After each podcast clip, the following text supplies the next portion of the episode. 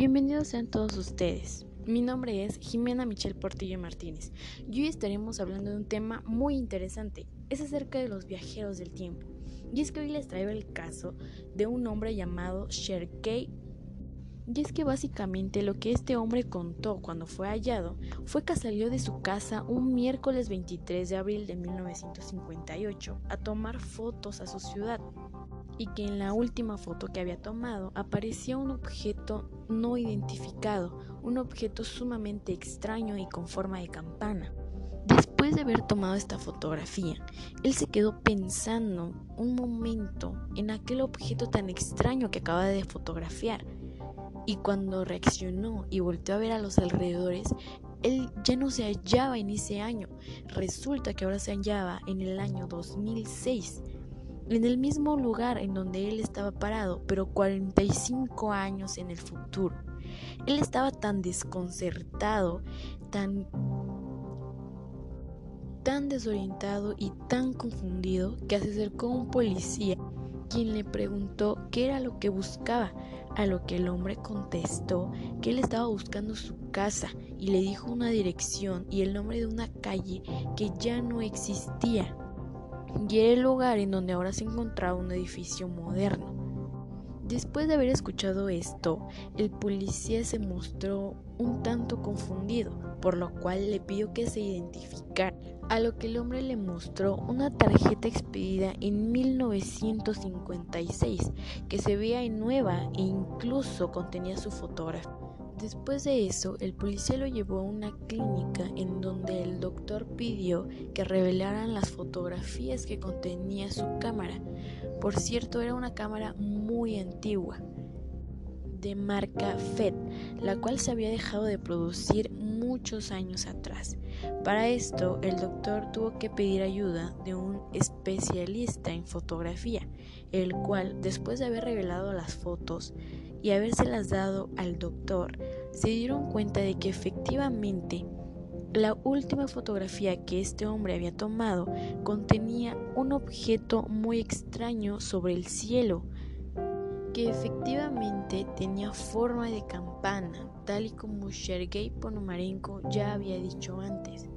Después de esto, el policía se dio a la tarea de iniciar una investigación en la que confirmó que efectivamente en el registro de la ciudad de Kiev, el 17 de junio de 1932, nació un hombre llamado Sergei Ponomarenko, que vivía en la calle Peshnova número 8, departamento 3, pero que esa casa fue demolida en 1980.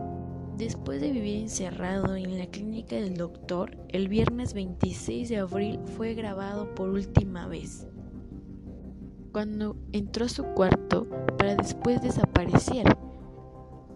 Cabe mencionar que su cuarto solamente contaba con una entrada y que en las ventanas había barrotes, por lo cual fue imposible que habría escapado de alguna forma, ya que también la clínica estaba vigilada las 24 horas del día.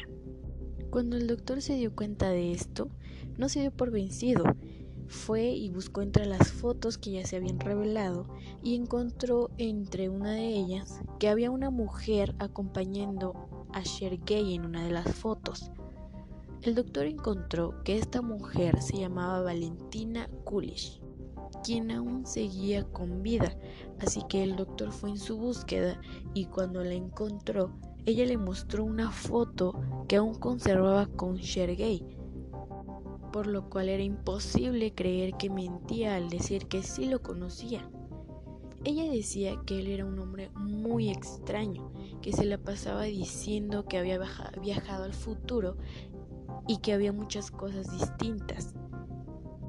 También dijo que Sergei había desaparecido y ella jamás había vuelto a saber de él. Después de esto, el policía siguió con su investigación y encontró que efectivamente Sergei había, había sido reportado como desaparecido en el año de 1978. Después de eso, al no saber ya más de aquel hombre tan misterioso, el caso se habría dado por cerrado hasta que dos años después, Valentina Kulish volvió a contactar al doctor para decirle que había aparecido un extraño sobre afuera de su casa, el cual contenía una foto de Sergei Ponomarenko y que al reverso tenía una frase muy extraña. Para esto el doctor fue a buscar a Valentina solo para darse cuenta que aquella fotografía era de la ciudad de Kiev, pero que en esa fotografía había edificios que en esa actualidad aún no existían en aquella ciudad, pero fue comprobado que esa fotografía era real, que no había sido alterada y que aquellos edificios sí estaban ahí. Pero esa fotografía la compararon con una fotografía de, esa, de ese año, es decir, del año 2006. Pero claramente no hay ningún edificio que aparece en la fotografía de Sergei Ponomarenko.